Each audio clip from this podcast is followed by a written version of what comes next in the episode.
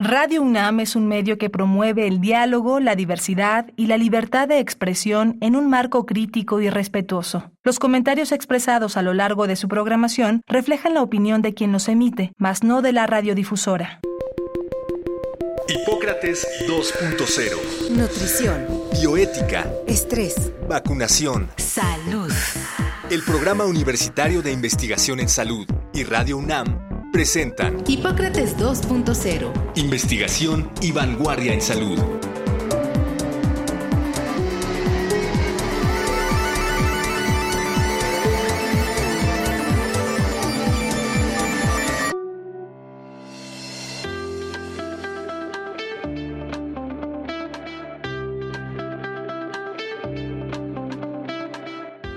Hola, ¿qué tal? Bienvenidos a Hipócrates 2.0. Yo soy Mauricio Rodríguez, como cada semana les agradezco que nos estén sintonizando aquí en Radio UNAM.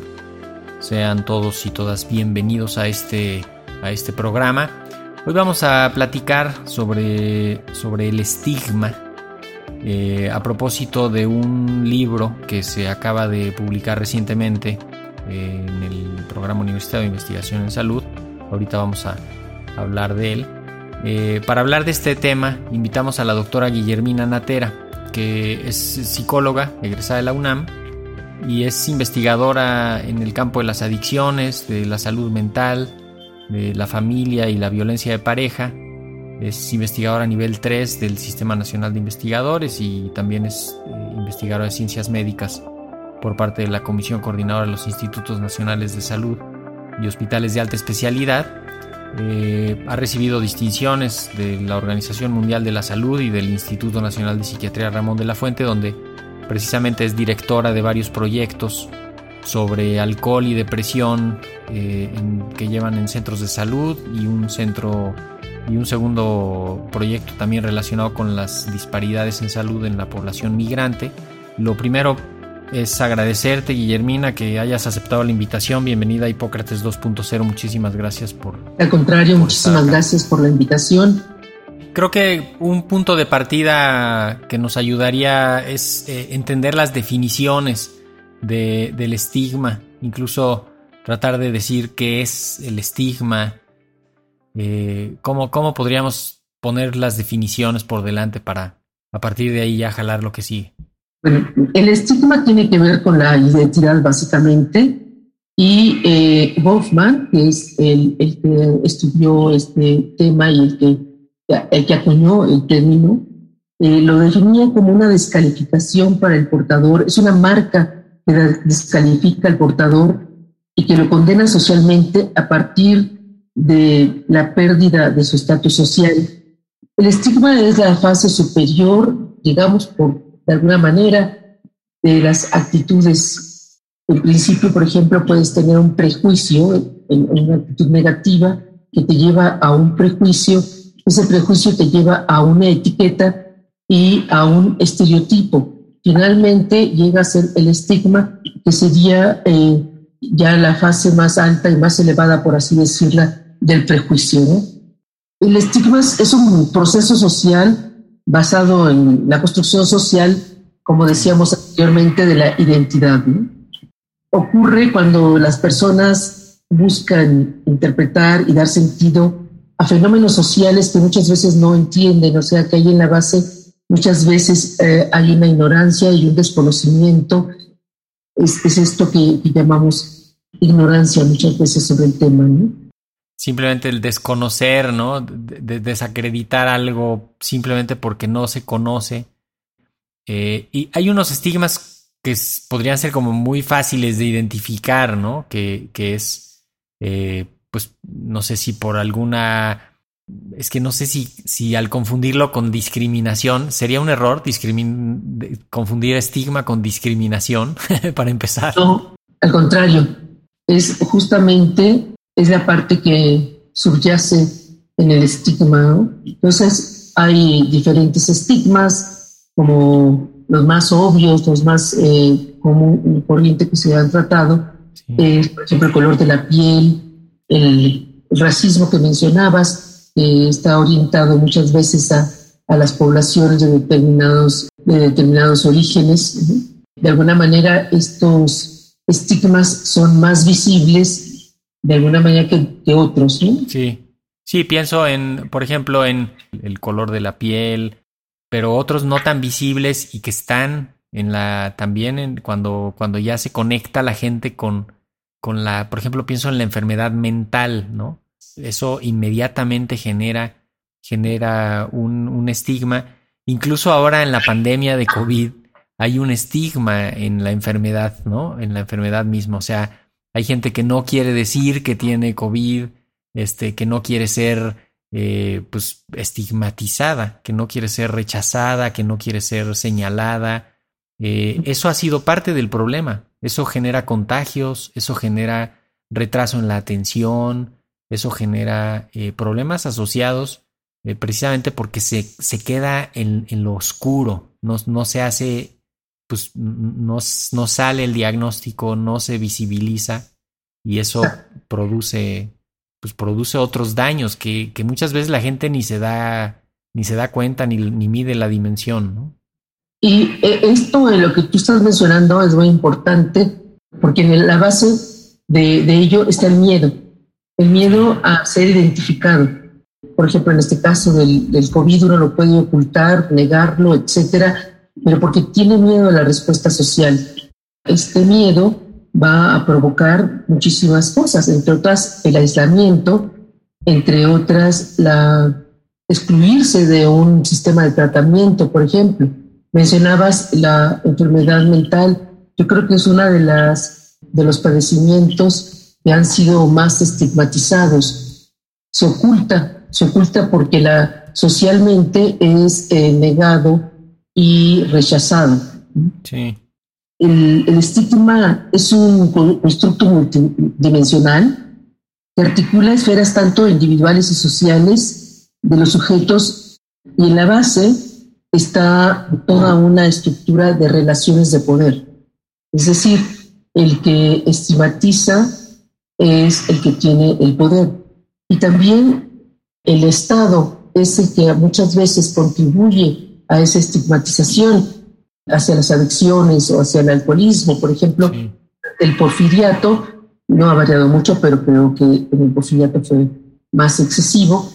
La relación de criminalidad y alcoholismo, o sea, la persona que era alcohólica eh, estaba estigmatizada y se ubicaba en las clases más desprotegidas, en las clases que no tenían educación, etcétera. Entonces, el alcoholismo servía para dividir las clases sociales mientras que el que, el que bebía eh, de, la clase alta, por así decirlo, pues como podía tener consumos de tipo vino o eh, bebidas europeas, etcétera, pues ese no, ese no era alcohólico. Alcohólico era el que se encontraba en la calle bebiendo, sobre todo en aquella época pulque. Eh, el pulque y otras bebidas locales que teníamos muchas en México y que seguimos teniendo, eh, ese es para las clases sociales bajas. Y entonces a ese sí se le permitía esconderlo, o sea, a ese sí se le metía en la cárcel si se le encontraba en la calle eh, bebiendo, etcétera, escandalizando. E inclusive, por ejemplo, cuando escandalizaba a este alcohólico, este alcohólico pobre, desprotegido, que bebía pulque, etcétera, eh, se consideraba que era una riña, un pleito y un escándalo y se le metía a la cárcel mientras que en las clases sociales altas, mientras bebían y discutían y peleaban entre ellos, a eso se le llamaba duelo. Entonces, este, este, este nombrar por parte del poder lo que es bueno y lo que es malo, obviamente lleva implícito una selección de clase y una eh, discriminación total, ¿no? un poco como, un círculo vicioso, ¿no? Porque no hay, no, es, no está tan fácil salirse porque a veces hay, hay como una cierta necesidad social de tener etiquetas y tener compartimientos en donde cada quien va, ¿no? Y donde ponemos a todos eh, para, para clasificar de manera más sencilla y para, pues a partir de ahí a veces plantear nuestras propias, nuestras propias relaciones. Eh, entonces, eh, no, no, no, está tan fácil, ¿no? El, el, si, si se estereotipa algo, una conducta o alguna cualidad, pues entonces ya después lo que ocurre es que se parte de ese punto para, para discriminar y ya no necesariamente, por ejemplo, pienso en eso, en que si decimos, este, todos los delincuentes traen gorra, eh, de pronto al cualquier persona que veas con gorra vas a decir que es un delincuente. Y entonces se va haciendo ahí ya como un círculo y entonces no hay ni por dónde romperlo. Yo creo que eh, esto nos, nos lleva también a pensar en las consecuencias del estigma. Sí, eh, mira, la, la, humanidad creo que siempre busca seguridad en la etiqueta. O sea, una vez que le encuentra la etiqueta y la división y esto es blanco y esto es negro, entonces ya eh, puede seguir avanzando. O sea, les da seguridad inclusive en, en los diagnósticos, ¿no? Pero los diagnósticos muchas veces son etiquetas que da seguridad al que las usa sin ver qué es lo que está impactando en el usuario, ¿no? Entonces, la, la, etiqueta, pues eh, en el caso, por ejemplo, de las adicciones, y esto se ha hablado mucho recientemente, cómo el consumo de, cómo los consumos de alcohol o de drogas se deben descriminalizar.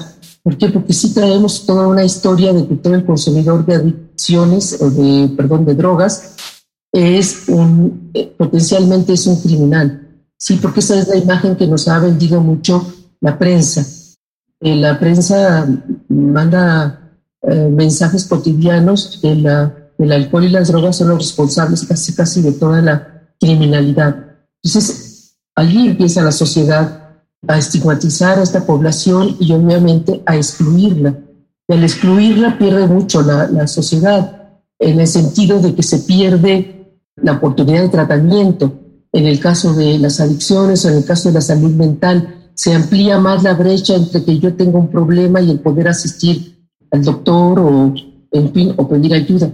Entonces, en ese sentido, es muy eh, limitante el estigma y yo creo que solamente con esfuerzos sociales y esfuerzos del Estado, sobre todo, es quien puede contribuir a que estos estigmas se, se vayan diluyendo. Sí. El estigma es, es un síntoma, ¿no? De, de un problema sistémico, estructural. De hecho, yo, yo pensaría en, en la estigmatización, ¿no? Esta tendencia a estigmatizar y no romper esos ciclos y no romper esa inercia que se tiene cultural. Ahorita lo estamos viviendo en tiempo real con una modificación en el lenguaje para que sea más inclusivo, cómo moverle a, una cosa tan grande como el lenguaje que todos la us, lo usan este, y que es una cosa cotidiana que a veces no se puede frenar tan fácil Habría que castigar a los que estigmatizan, no sé cómo se soluciona. No, porque volveríamos a caer en un estigma. O sea, el, malo es aquel que estigmatiza. Yo creo que el que estigmatiza lo que hay que hacer es enseñarle. Hay que enseñarle y hay que darle conocimiento. De hecho, es la única forma de llegar a quitar los estereotipos. Como decía anteriormente, el estereotipo es, la, es el antecedente del estigma. Entonces, si nosotros empezamos a dar información legítima, información veraz, el, eh, el estigma se va diluyendo. O sea, en este sentido, por ejemplo, tenemos el, eh, el género, ¿no? El género que pues, se ha visto históricamente cómo las mujeres eh, han sido reducidas y esto es origen, pues, se ha originado por un prejuicio, por un, por un estigma, básicamente. Ahorita estamos rompiendo con ese estigma y ojo, el lenguaje es muy importante, pero no es todo. No es todo y podemos creer que estamos volviéndonos mucho más abiertos a, unas relaciones más, más libres y más sociales eh, solo porque cambiamos el lenguaje. Sí, el lenguaje ayuda, pero no es, no implica un cambio de, de pensamiento, que eso es a donde hay que apelar cuando nosotros eh, hemos hecho cursos sobre el estigma y de repente dices tú, pues fíjate que el consumidor de drogas le pasa esto y esto y esto, y el consumidor de alcohol le pasa esto y esto, entonces la gente empieza a entender que es un problema de salud, que a lo mejor en un momento fue el consumo de, de alcohol y drogas para mí en un primer momento es, es un problema social, después se convierte en un problema de salud digamos que no es un problema social de entrada, es una situación social que se convierte en un problema de salud posteriormente y eh, es cuando empieza la gente a estigmatizar a la, a la comunidad. Entonces, cuando ya entiendes el proceso por el cual pasó una persona de una situación de un consumo a, a una adicción, el estigma es también falta de respeto por el otro. Que a veces parte de no, de no reconocerlo en lo que es el otro y, de medirlo en función de uno mismo y entonces pues ahí empieza Ahí empieza el problema. Cuando no aceptas que, que cada quien es único y diferente, pues ahí, ahí está el, el, el origen del, del, problema y la solución es la educación. Eh, y, justamente quiero vincular a, en este momento la, una contribución muy importante que están haciendo eh, pues un grupo de investigadores de varios países que acaba de, salir un libro que se llama justamente Estigma y Discriminación en Salud, escenarios y contextos de investigación internacional, que lo coordinaron tú, Guillermina Natera y, y Jazmín Mora Ríos, en el que invitaron casi que 30, 35 autores de varios países, de varias disciplinas, a construir justamente en 10 capítulos pues una, una serie de argumentaciones, presentaciones de, de, del tema y abordaje de la, del, del, a desarrollar el tema. ¿Por qué no nos platicas un poquito sobre el libro? Mira, eh, eh, cuando estábamos haciendo, terminando el libro, justamente estaban apareciendo en el periódico una serie de noticias que decían que las personas estaban agrediendo a los médicos, a los enfermeros, porque los acusaban que eran los culpables de, contagiar el COVID.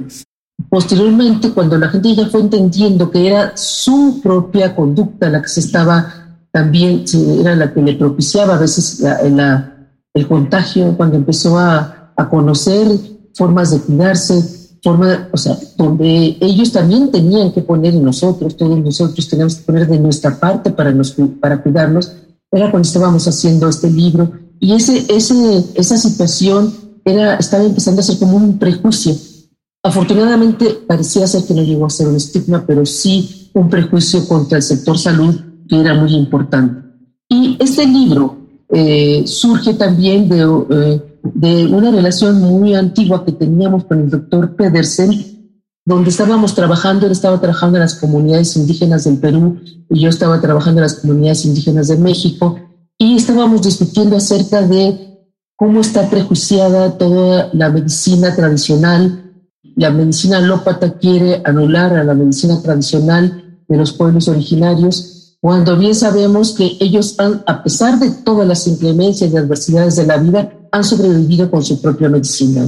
Sus medicamentos, sus formas de tratarse han, les ha ayudado a sobrevivir. Entonces, en ese momento estábamos estudiando cómo evitar esta parte de la estigmatización de la medicina tradicional Posteriormente, Jazmín Mora, eh, que estaba también trabajando en comunidades eh, suburbanas, veía esta problemática de, cómo se estaba estigmatizando toda la población y cómo ellos vivían de alguna manera por la pobreza y la desigualdad social, eran totalmente, eran muy rechazados. Entonces, en ese sentido, los tres empezamos a platicar sobre el tema y Jazmín ha trabajado, ha, consiguió dinero del CONACYT justamente para hacer un proyecto de investigación que ha derivado en un curso que ya tiene, inclusive muy interesante, en línea, para justamente eh, disminuir el estigma en población, eh, en población médica y, y, en relación básicamente a la salud mental. Uh -huh. Y entonces surge este libro porque es una forma de ver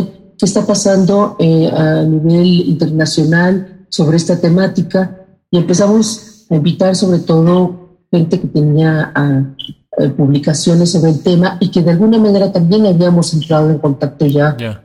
anteriormente por la investigación con ellos. Y surge este libro con todos los capítulos que son muy diversos, con metodologías diferentes, con enfoques teóricos diferentes. Y que, y que incluye experiencias muy puntuales que, que, ilustran como, como pues, escenarios, ¿no? Casos así específicos eh, en India, en Costa Rica, en Chile, en México, en, en, poblaciones indígenas, ¿no? En grupos específicos dentro del país. O sea, que, que tiene esta, pues una lectura muy puntual de, de, problemas localizados, pero con una visión global como para decir, a ver, entre todos podemos aprender de estas lecciones y, y eso es parte de lo valioso del libro, que pone en un solo lugar experiencias que estarían dispersas, ¿no? Este, en, en, reportes, en alguna revista por allá, en alguna revista por acá, este, en algún congreso,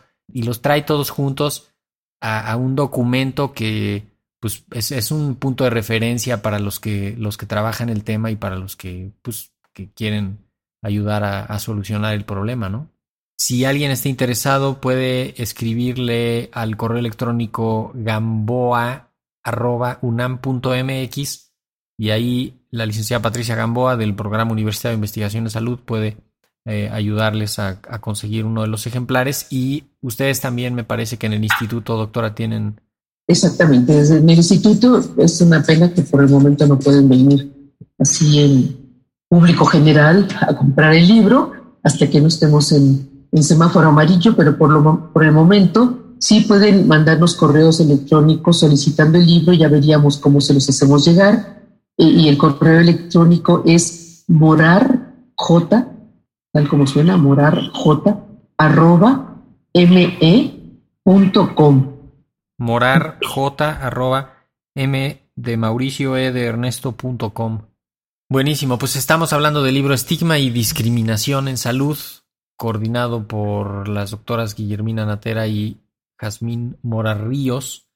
Eh, pues muchas felicidades por el libro, esperemos que sea, que sea un éxito que, que, que, sirva para esto, para este propósito de la educación. Además tiene un, pues un doble mérito porque salió en medio de la pandemia y eso ha sido pues un reto, además de hacer el libro, lograr que salga en estas circunstancias, pues ha sido todo un, toda una odisea y, ya lo lograron. Muchísimas felicidades.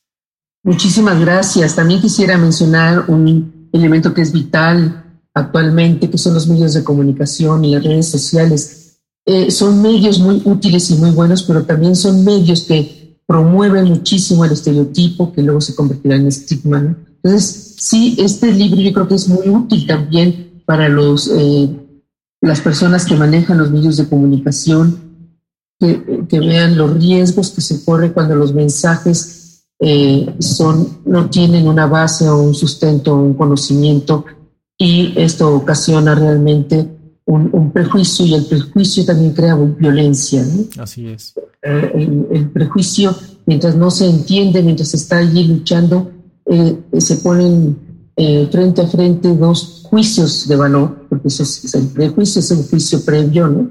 Entonces empiezan a ponerse enfrente, cara a cara, dos juicios de valor generalmente, y entonces si no hay un conocimiento previo, el prejuicio crece y la violencia crece. O sea, es, eh, esta es la parte más riesgosa del estigma, ¿no? Todo lo que, toda la violencia que puede ocasionar, como lo hemos visto muchas veces en, en fenómenos como la migración, en poblaciones originarias, en poblaciones eh, de exclusión social por la pobreza, etcétera. ¿no? Y, la, y, el, y las redes sociales, como lo dices, ¿no? Pueden ser catalizadores, ¿no? Amplificadores de estas señales, llegan hasta los últimos rincones y, y hay que tener ahí muchísimo cuidado como, como individuos con lo que andamos replicando, de a ver a, quién le estoy mandando esto y por qué y, qué utilidad tendrá, y como medios de, tener la responsabilidad también de, frenar el mensaje, revisarlo, medir las implicaciones, eh, las consecuencias eh, y anteponer pues este, esta idea de seguridad y de, y de pues de, no polarizar, de no contribuir a ese, a ese, a ese problema que ya, que ya se va gestando, ¿no? Guillermina Natera, investigadora del Instituto Nacional de Psiquiatría Ramón de la Fuente Muñiz, coautora, co-coordinadora, perdón, del libro Estigma y Discriminación en Salud. Eh, muchísimas gracias por haber venido a Hipócrates 2.0. No sé si quieres cerrar con alguna idea, además, este, antes de que nos despidamos. Sí, eh, probablemente la, la, idea más importante es eh, eh, la necesidad de antes de emitir un juicio, tener un conocimiento previo que nos permita realmente tener un diálogo con el otro. Así es. Perfecto. Pues esperemos con este diálogo haber contribuido a esa, a esa búsqueda, a esa identificación del otro y que este libro sirva para eso. Muchísimas gracias, Guillermina, por haber estado en Hipócrates 2.0. Muchas gracias a ti. Y bueno, pues esto fue todo por hoy. Eh, nos tenemos que despedir, pero quiero hacerles un anuncio.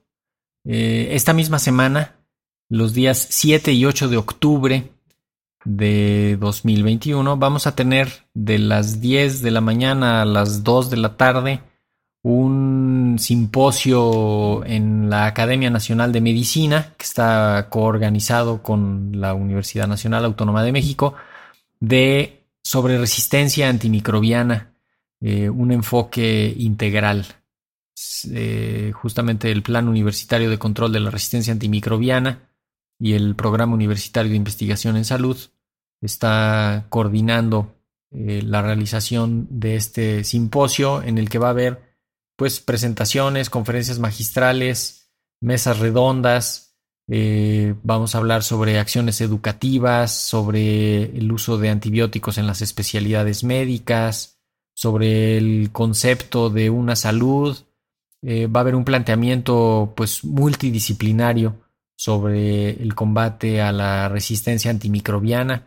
Vamos a tratar de articular un enfoque integral y acciones precisas para este importantísimo problema que nos está amenazando desde hace, desde hace varios años y que pues promete ser un problema sumamente relevante en los siguientes años. Así que acompáñenos, pueden seguir el evento a través del canal de YouTube de la Academia Nacional de Medicina y a través del canal de YouTube del Programa Universitario de Investigación en Salud. Esperamos que nos, que nos acompañen 7 y 8 de octubre de 10 a 14 horas. Ahí los esperamos.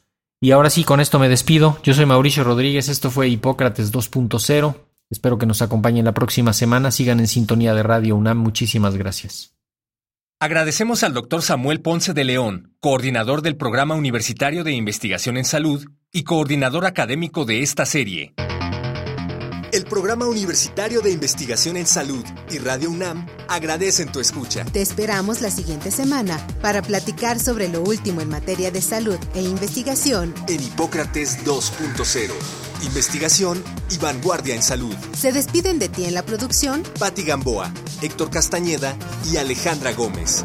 Hipócrates 2.0. Radio UNAM. Experiencia sonora.